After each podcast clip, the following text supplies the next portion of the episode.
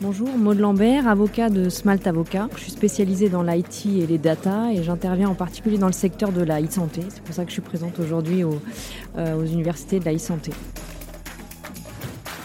On est dans un secteur assez euh, dynamique avec euh, beaucoup d'innovation, de l'intelligence euh, alors artificielle à plusieurs niveaux bien sûr.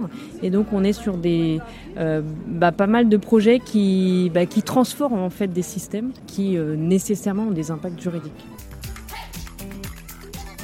Alors il y a des questions qui vont euh, porter sur les relations contractuelles, c'est-à-dire voilà mon prestataire, comment euh, je lui propose ma solution et quels sont euh, voilà les niveaux de performance qu'on va attendre de moi.